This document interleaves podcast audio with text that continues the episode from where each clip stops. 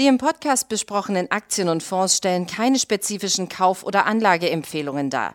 Die Moderatoren oder der Verlag haften nicht für etwaige Verluste, die aufgrund der Umsetzung der Gedanken oder Ideen entstehen.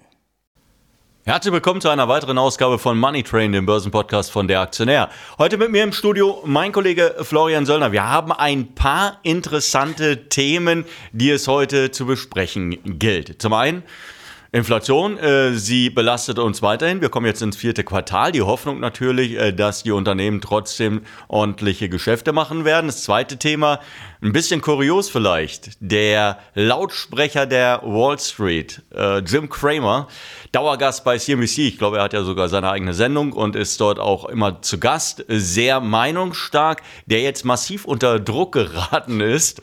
Und tatsächlich, wir haben auch noch, äh, ja, Cassie Wood die Ikone der Tech, wie soll man sagen, des Tech-Hype, die mit ihrem Arc Innovation Fonds natürlich massiv abgeräumt hat nach der Corona-Zeit. Ich glaube, wir fangen mal am besten mit ihr an, weil da gibt es eine, ja, sie hat ja, äh, da gibt es eine interessante Entwicklung. Ähm, schauen wir uns das mal an. Sie hat ja vor allen Dingen auf Werte gesetzt, die von Corona profitiert haben. Es war eine Peloton dabei, es war eine Zoom-Video äh, dabei und äh, sehr viele andere Tech-Werte auch, hat dann auch ordentlich abgeräumt. 2020 waren es, glaube ich, 150 Prozent, die sie gemacht hat. 2021 gut gelaufen, aber äh, jetzt geht es ordentlich nach unten. Man hätte aber auch Geld verdienen können in dieser Abwärtsbewegung. Tja, klar, das hätte man können. Also mir, mir fällt gerade so spontan das Bild ein von so einem Trackster-Rennwagen, der sehr schnell, enorm schnell, aber nicht so lange, aber gerade ausrast. Und das hat zum Beispiel Katie Wood groß gemacht. Vollgas auf die schnellen Aktien nach oben setzen, ohne daran zu denken, dass vielleicht irgendwann mal eine Kurve kommt oder dass mal was auf der Straße liegt in der Wirtschaft, an den Börsen. Und, und klar, sie, sie crasht entsprechend kräftig derzeit, lenkt aber nicht wirklich um. Und Kramer, sagst du auch, Kramer. Vielleicht, auch, vielleicht können wir ganz kurz nochmal bei Cassie Wood bleiben, weil es ist ja so ein Phänomen in diesen in, in Börsenzeiten, vor allen Dingen so zum Ende einer Hosse hin, wenn sich die Kurse wirklich stark nach oben beschleunigen, was man ja in den vergangenen Jahrzehnten auch häufiger äh, beobachten konnte, Internetblase beispielsweise. Ähm, da kommen dann, tauchen plötzlich solche Gesichter auf, die so wie, wie Sternschnuppen sind, die dann irgendwann natürlich auch wieder verglühen. Ja. die werden natürlich nur groß oder bekannt dem, mit maximalem Risiko. Ich meine, klar, wir sind ja alle, wir haben ja alle diesen Bullenmarkt genossen, muss man ja auch mal sagen. Aber natürlich muss man immer auch ein bisschen an die Bremse denken und ein bisschen von Gas gehen. Und das geschieht bei einigen nicht. Kelly Wood kauft ja weiterhin fleißig ihre, ihre Biser Dips Aktien nach. Daher würde ich da jetzt auch weiterhin Aber, es gibt, aber es, gibt eine, es gibt eine sehr interessante Möglichkeit. Deshalb muss, ich da, deshalb muss ich da noch mal kurz reingerätschen, bevor wir zu einem anderen Thema kommen. Äh, es gibt einen ETF, der exakt das Gegenteil von Cassie Wood macht. Der, und der äh, im vergangenen Jahr ich glaube, sein, äh, sein Kurs mehr als verdoppeln konnte. Der ist von 31, glaube ich, dann gestartet und äh, irgendwann im, im, November 21 und äh, steht jetzt ein Jahr später äh, bei über 60. Also damit waren 100 Prozent drin. Das Problem ist nur, man kann ihn eigentlich in, als deutscher Anleger leider nicht handeln. Ja, das würde ich auch nicht unbedingt empfehlen, als so, ein Invers zu machen. Ist natürlich ähm, interessant und weil jetzt auch, du sagst, der Lautsprecher, da trifft es auch jemanden und man merkt es am Twittern, es trifft ihn persönlich. Jetzt soll eben auch bei Jim Cramer so ein Invers gemacht werden, weil es einige gibt, die sagen, also zumindest die letzten Monate und Jahre lag er dann oft daneben. Ich bin jetzt, ich habe jetzt nicht ausgewertet bei ihm und natürlich liegt jeder mal falsch, aber ich erinnere mich bei Kramer nur dran, dass er der lauteste war zum Tesla IPO 2010, 11, als wir im ja mal damals äh, ganz gut damit lagen zu sagen, man kann mal eine kleine Wette auf dieses Startup machen, hat Kramer geschrien. Damals war sie umgerechnet, stripbereinigt bei 2 Dollar Tesla, hat er geschrien, verkaufen. Aber als es dann oben war, tausende Prozent später, war er plötzlich der lauteste, der gesagt hat, kaufen. Da dachte ich mir schon, ja, ja, also das, der ist dann oft zu sehr, insbesondere dann auf den Höhepunkten mit der, mit der Masse gelaufen, ja. Und Aber hat natürlich auch seine Punkte. Der hat es auch getwittert, sagt, Leute, ich komme zurück und Leute, ich habe mit Bitcoin mir, ich glaube, was ein, ein, eine, Farm. eine Farm gekauft und er hat darauf hingewiesen, klar, er ist ein alter Hase, der lag ja auch oft schon richtig. Äh, Apple hat er angegeben bei 5 Dollar. Ja. Man darf nicht vergessen, äh, Jim Cramer ist Hedgefondsmanager, ein sehr erfolgreicher dazu. Ähm, ich glaube, er ist der Begründer von äh, TheStreet.com. Ähm, also natürlich, ja. und man muss auch irgendwann natürlich zugestehen, wer viel redet, redet viel Unsinn. Absolut. Ja, und wer viel Tipps was. gibt, gibt äh, wird, wird äh, vermutlich häufiger daneben liegen. Aber prinzipiell gibt es vermutlich weniger, wenige Leute, die so, so, eine tiefe, so einen tiefen Einblick in die Materie haben wie, wie Jim Cramer. Aber du hast es gerade gesagt. Es, ja, hat ihn, es, hat, es hat ihn persönlich getroffen, weil jetzt. Aber das ist halt die Frage. Also ich gebe dir recht und natürlich liegen wir alle falsch. Und wenn wir an, an den Märkten bei 60 Prozent richtig liegen, sind wir schon richtig gut. Das heißt aber, 40 Prozent findet man immer, die falsch liegen. Aber mir ist ein bisschen die Lautstärke tick zu groß gewesen. Und die Frage stellt sich dann manchmal schon, ob der wirklich dann die Zeit findet bei seinen ganzen Projekten und er äußert sich ja zu so vielen Aktien, tatsächlich auch die Tiefe zu haben. Und das ist vielleicht auch das, was ich daran positiv sehe, dass die Zeit beginnt von uns allen. Und natürlich Jim Cramer wird sich das jetzt auf die Fahnen auch schreiben, wieder mehr in die Tiefe zu gehen, genau zu gucken, äh, was empfehle ich da und äh, Glaubst du, dass er sich ändern wird wegen der Kritik? Nein. Weil die In nein. dem Alter nicht mehr. Nein, und die Kritik ist er ja auch nicht. Ein bisschen die Kritik ja. ist ja auch nicht neu. Also, ja. dass, dass äh, jedes Mal, wenn, wenn äh, Kramer mit seiner Mad Money Show ähm, on air gegangen ist, dass danach auf Twitter oder Facebook oder wo auch immer, auf den ganzen Kanälen, dass es ist ja auch rund, mutig, das zu machen. Ordentlich rund gegangen ja. ist und er steht jedes Mal im Wind. Also, er wird es aber überleben. Er wird es natürlich überleben. Aber klar, es ist äh, insofern ein, ein gutes Learning, sage ich mal, für die Neuen, dass man halt schon äh, ähm, sich zweimal überlegt an diesem Markt. Und dann, natürlich, Kramer ist langfristig lang genug dabei, um zu wissen, dass das auch wieder dreht. Und der wird wahrscheinlich in zwei Jahren wieder gefeiert werden.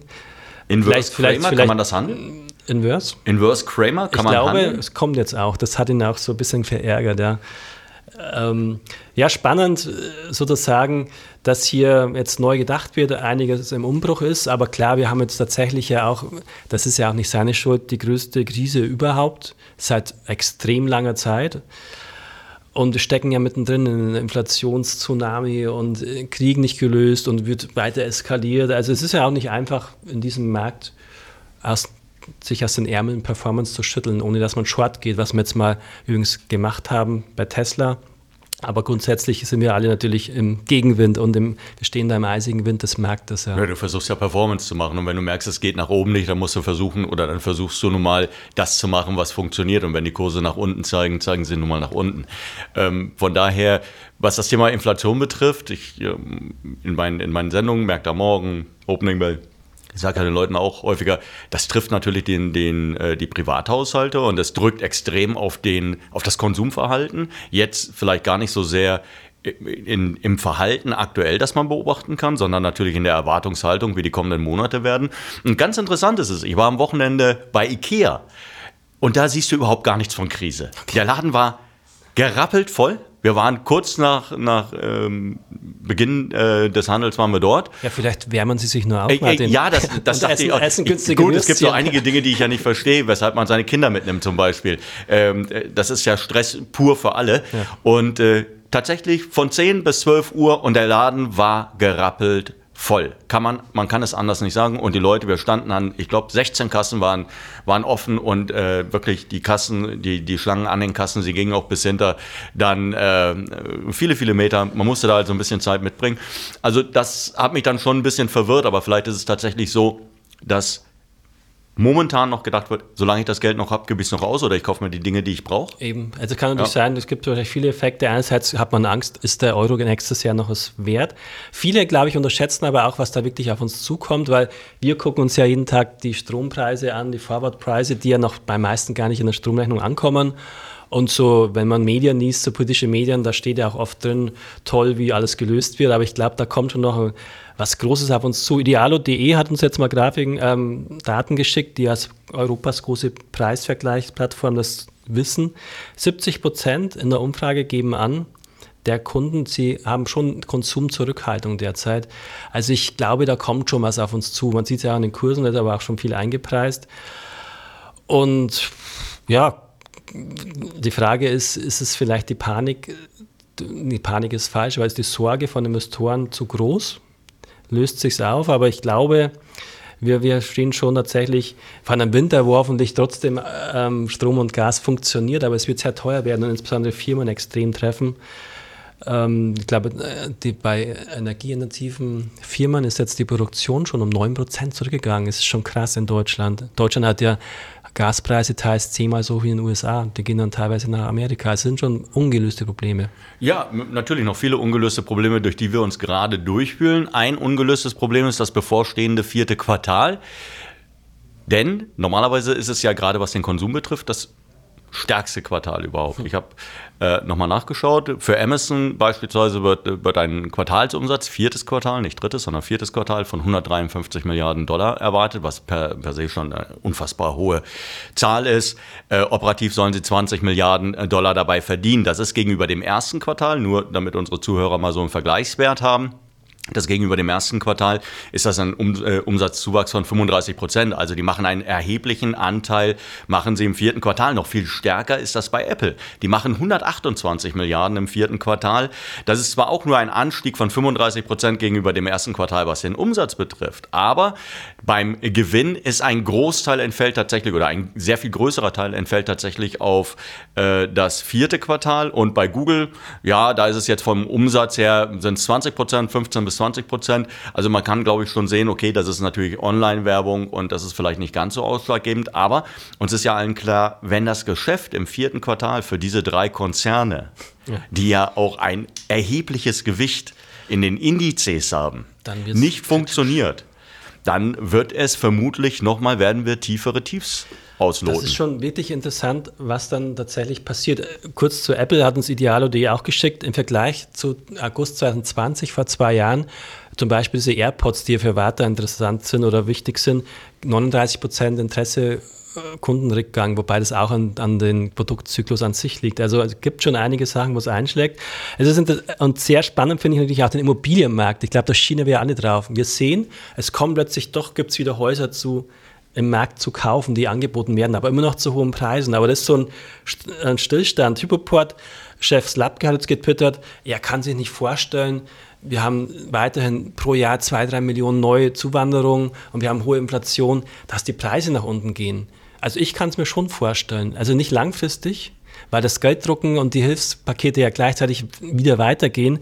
Also mein Tipp wäre jetzt, wenn ich tippen müsste, wir stehen schon deflationäre, deflationäre Effekte. Man kauft jetzt weniger große Sachen und Autos, auch insbesondere wenn der Strompreis so steigt. Und wir haben da schon eine Delle, auch bei den Aktien, wie man ja schon sieht. Aber dass dann ziemlich schnell wieder nach oben dreht, weil, das, weil äh, Punkt Stand jetzt wird halt weiterhin trotzdem immer wieder mit Geld versucht, Probleme zuzuschütten. Wo, wobei die Inflation, die wir jetzt gerade erleben, ist ja nicht unbedingt eine von der Nachfrageseite. Es ist ja nicht so, dass wir jetzt alle in die Läden gerannt sind und gesagt haben, wir wollen unbedingt mehr konsumieren und deshalb sind die Preise gestiegen. Es kam ja von der Angebotsseite und es kam durch die, befeuert durch die Energiekrise, durch den, durch den Ausbruch befeuert, der, ja. befeuert durch den, den Ukraine-Krieg. Es, es, ging im letzten Jahr los, das ist richtig, aber das hatte mit den Lieferketten zu tun. Also da, wir haben ja gesehen. Beides, aber klar. Äh, also eine klassische Inflation, so wie das, was man sich draußen vorstellt, ja, ähm, die, die Wirtschaft boomt und deshalb steigen die, steigt das Preisniveau. So kann man es sich ja momentan eher nicht vorstellen. Gerade nicht. Ich meine, es ist echt komplex, zumal es in unterschiedlichsten Sektoren wieder anders, äh, andere Effekte hat. Klar hatten wir zu Corona quasi Betriebe, die nicht mehr arbeiten konnten, produziert haben aber den Leuten wurden halt Hilfen gegeben und Geld gegeben. Wir hatten gleiches Geld und mehr, weniger Produkte, lag natürlich auch an Lieferketten, aber auch an uns.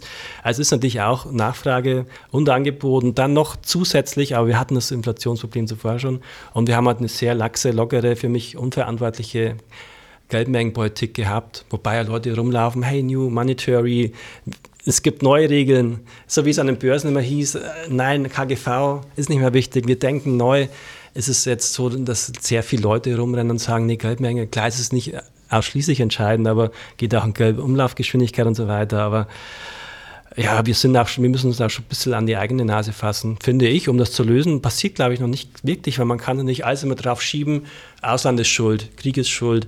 Aber es gibt nicht viele hausgemachte Probleme, strukturelle in Deutschland, die ist noch nicht gelöst sind. Ja. Ist es die Erwartungshaltung, dass der Staat alles löst? Alle Probleme löst, müssen am besten, wir. Am besten wäre weniger Staat. Ja, wir, ja, müssen, wir, Freiheit, müssen wir uns, ja. Müssen, ja, müssen wir uns vielleicht damit auseinandersetzen, dass der Staat eben nicht alle Probleme lösen kann, indem er einfach die, ja, die, die, die Geldschleusen aufmacht und indem wir sagen, okay, das ist jetzt nun mal unser eigenes Problem, damit müssen wir irgendwie fertig werden. Hat übrigens Professor Henkel, der war Ex-BDI-Chef, hat mir im Interview äh, Aktionär Online jüngst der sagt, auch eigentlich äh, Währungen, äh, gerade wenn sie so aufgestellt, konstruiert sind wie der Euro, haben meistens keine lang, lange Überlebensdauer, weil. Ach, der geht jetzt aber schon das, seit über 20 Jahren. Naja, aber gerade ist schon kritisch. Naja, ja, aber was sehen wir klar, der Staat ist schon wir wichtig, sehen, wir sehen ja keine aber wir sehen ja keine ausgeprägte Euro-Schwäche. Wir sehen ja eine Dollarstärke. Das ist ja was, ja, das ist ja was anderes. Das, das, ist aber, das ist aber ja, was anderes. Also wenn, wenn der bin, Euro jetzt gegen alle anderen Währungen ab, abdrehen würde, dann wäre das natürlich eine Euro-Schwäche. Aber, aber ich glaube, es ist doch momentan der Dollar, der sich so stark nach oben bewegt. Und zwar ja nicht nur gegen den Euro, sondern auch gegen Yen und gegen, äh, gegen viele andere Währungen. Erfahrung? Ah, das ist, da können wir, wir machen mal extra Sachen drüber. Aber eins wollen wir noch mal loswerden. Es gibt eine interessante Grafik. Frage ist, wir sind ja schon gefallen, war es das schon? Ähm, die will ich noch mal kurz anbringen. Die Grafik zeigt im Prinzip seit 1970 im Schnitt waren gemeinsam die Immobilienmärkte und Aktienmärkte 200 Prozent über dem BIP-Niveau in Amerika. Und das ist so die normale, die ähm, durchschnittliche Verteilung, 200 Prozent. Faktor. Und jetzt lagen die aber in der Spitze im Hype, im Aktienhype, wo Kramer und Co. so laut waren, bei 360 Prozent. Sind jetzt gefallen auf 300 Prozent. Also sprich, wenn man aufs Normalmaß das heißt, kommen würden, wäre noch mal einiges drin. Daher würde ich schon vorsichtig bleiben. Aber gleichzeitig muss man halt wirklich dabei bleiben, weil am Ende ist die Aktie nie die, die einzige große Lösung gegen die Inflation, aber die großen äh, Inflationshistorie zeigt, die Aktie war immer noch eins der besten Vehikel, um sich dagegen zu behaupten, wenn man wenn man die Gewinneraktien gefunden hat, genau hingeguckt hat, die die Inflation weitergeben können. So sind die Quants damals reich geworden zum Beispiel. Also sprich, es gibt die nächsten Monate und Jahre enorme Chancen. Leider, weil die Krise halt so groß ist. Ja, wir ein kalter Winter an der Börse. Ich hoffe nicht zu Hause im Heim da wird es schon gelöst werden mit, mit, den, mit den ganzen Milliarden, dass wir, dass wir, ich auch, dass, dass wir, du dass, dass, dass wir, dass wir also wenn du kein Holz hast. Ja, ich wohne im Wald, das ist schon praktisch, hat auch Vorteile manchmal, aber ich glaube aber, wir sind noch nicht durch in einigen Branchen, aber man hat sie gesehen, Übernahme Home24, es gibt schon die ersten Firmen, die sagen, Übernahme, wir kaufen jetzt mal, wenn so eine E-Commerce-Firma unten liegt, XXL Lutz, wir hatten es gerade von Ikea, der Ikea-Konkurrent quasi, hat jetzt mal zugeschlagen bei so einer Firma. Also wir sind schon bei einigen Sachen so weit unten, dass es wieder interessant wird. Und die haben sich das einiges kosten lassen. Der Übernahmepreis lag über 100 Prozent über dem letzten Kurs genau. äh, von Home24. Und sie haben natürlich den Vorteil, sie kriegen noch eine relativ gute Logistik mit dazu, ja. weil das war ja eigentlich mehr oder weniger stand das ja schon alles. Ähm, ja, vielleicht sehen wir mehr Deals. Wir, wir graben ja gerade für die Printausgabe vom Aktionär, graben wir ja weitere Möglichkeiten Möglichkeiten aus, wo noch Deals stattfinden könnten, wo man vielleicht noch zugreifen könnte. Was ist dein Tipp für die, für die laufende Woche? Komm, machen wir die laufende Woche, machen wir das mal kurzfristig. Welcher Tipp? Wetter oder Aktien? Nein, ja, DAX? genau, Wettertipp. Deshalb sitzen wir hier. Ja, äh, ich will mal eins noch zu, zu so einer Übernahme Exoten. Ähm, CD Projekt, die, die, polnische Entwicklerstudie mit Cyberpunk, hat ja sein Comeback erlebt. Das Spiel zumindest, die Aktie liegt nach unten und Musk findet das ja schon immer, Zitat, großartig. Ich kann mir echt vorstellen, eine verrückte Idee, aber wer, wenn nicht Musk macht verrückte Ideen, das. Der hat gerade kein Geld. Ach, die, die, die, zwei, die drei, vier Milliarden hat schon übrig. Also, das wäre schon mal langfristig vielleicht mal eine Vorstellung, dass Musk vielleicht mal sich so ein Gaming-Titel Entwicklerstudio kauft, weil er jetzt ja Richtung digital zumindest Internet über Twitter schon geht und vielleicht, äh, er denkt ja in Metaverse-Dimensionen und KI und so weiter, vielleicht dann einmal was dazu packt. Tesla, glaube ich, würde ein bisschen Interesse verlieren. Auch deswegen will ich bei Tesla eher mal vorsichtig bleiben.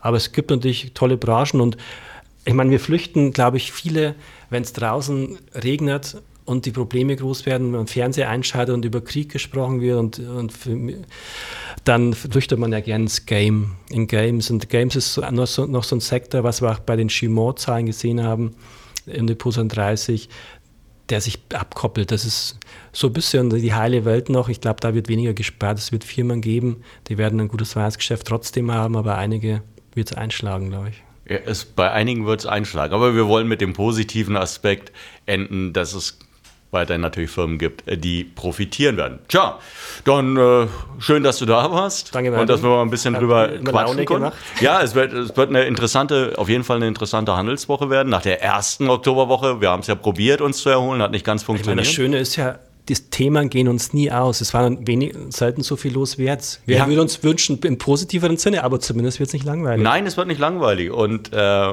wenn ich ganz kurz noch was anfügen kann, es wird nicht langweilig. Und solange es nicht langweilig an den Börsen wird, deutsche Börse ist eine ziemlich gute Idee, weil das funktioniert. Die Aktie ist relativ stabil. Können Sie sich gerne mal anschauen. Ansonsten, wir bleiben für Sie natürlich am Ball. Äh, wir sehen uns demnächst äh, sicherlich hier wieder im Studio. Absolut. Danke dir für die Zeit. wieder. Und wir hoffen natürlich, Ihnen hat Spaß gemacht. Bis dahin. Tschüss. Danke, ciao.